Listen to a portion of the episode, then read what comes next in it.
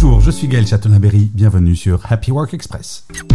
Une étude de l'Université de Californie à Los Angeles a révélé que les salariés qui prennent des pauses régulières sont plus productifs que ceux qui ne le font pas. En moyenne, ils ont accompli 16% de travail en plus. Ils étaient également moins susceptibles de faire des erreurs.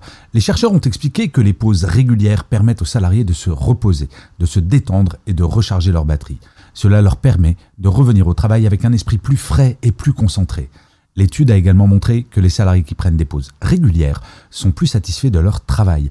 Ils sont également moins susceptibles de souffrir de stress au travail. Bref, quelques conseils pour les entreprises qui souhaitent encourager leurs salariés à prendre des pauses régulières.